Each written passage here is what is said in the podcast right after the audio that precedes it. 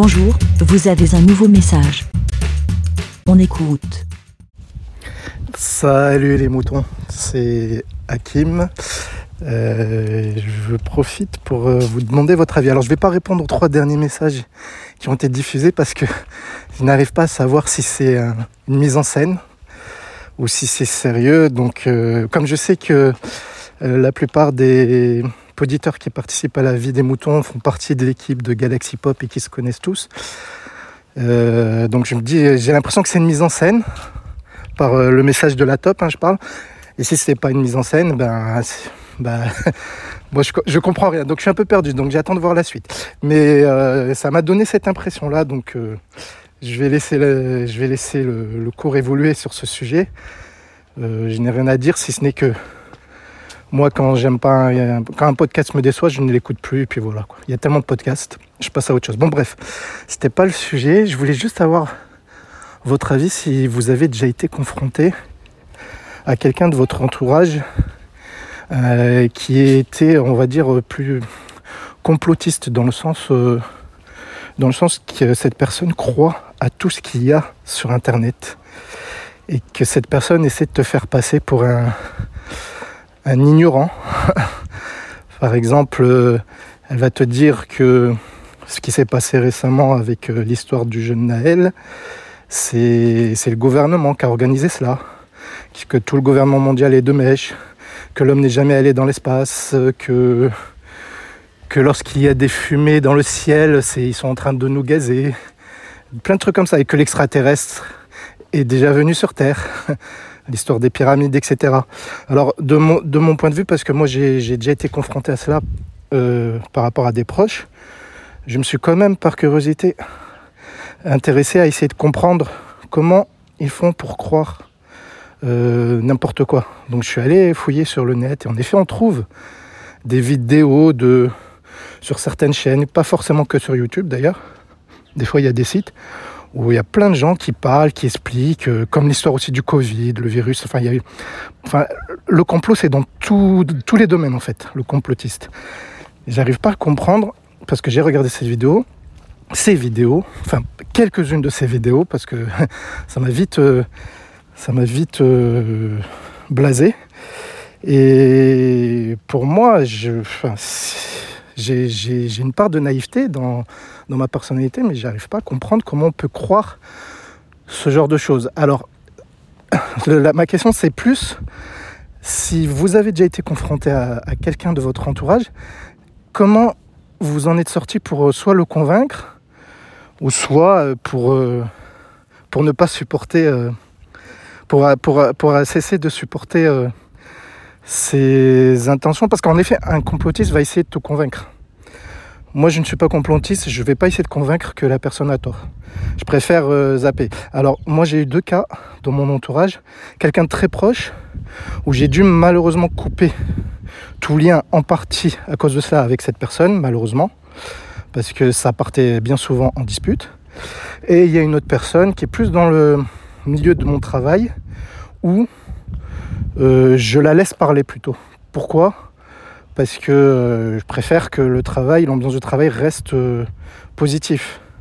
Ne pas créer de tension, parce que si je commence à dire mon avis, qu'elle va trop loin, que, que bref, ça partirait forcément en, cacahuète. Et donc, bien souvent, ça mène au conflit quand on discute avec un complotiste. Et, et même, ça donne l'impression de parler à un mur. Donc peut-être que le complotiste aussi se dit la même chose de, de des, personnes comme moi qui ne croient pas à ce qu'on trouve sur Internet, tout et n'importe quoi. En tout cas, pas du premier. Enfin, faut, faut faire des recherches. Faut pas, faut pas se contenter de la vidéo parce qu'il y a des vidéos fake ou des, des gens euh, mal intentionnés qui veulent euh, monter des, des, sortes de sectes entre guillemets. C'est comme ça que je le vois. Euh, je me dis que je me dis qu'il y en a plein, ça existe forcément et qu'il ne faut pas se contenter de ce qu'on te dit sur Internet. C'est surtout le net, le net.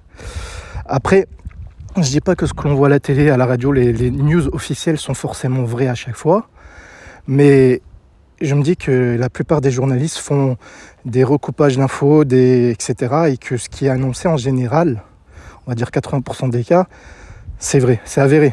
Il y a eu des erreurs, mais après, quand il y a des erreurs, on le sait assez vite. Comme justement pour l'histoire de, je sais pas si vous vous souvenez, justement, ça, re- ça rejoint le sujet de- des messages précédents de Xavier euh, Dupont-Ligonnès, là, je sais plus comment il s'appelle, quand, euh, quand, je sais plus c'était dans quel pays voisin, qu'ils avaient cru l'avoir retrouvé, en fait, c'était un mec qui lui ressemblait, etc. Donc euh, la news était erronée dès le départ, elle a été annoncée, mais vite fait derrière, elle a été rectifiée dès que l'erreur a été, euh, elle a été confirmée.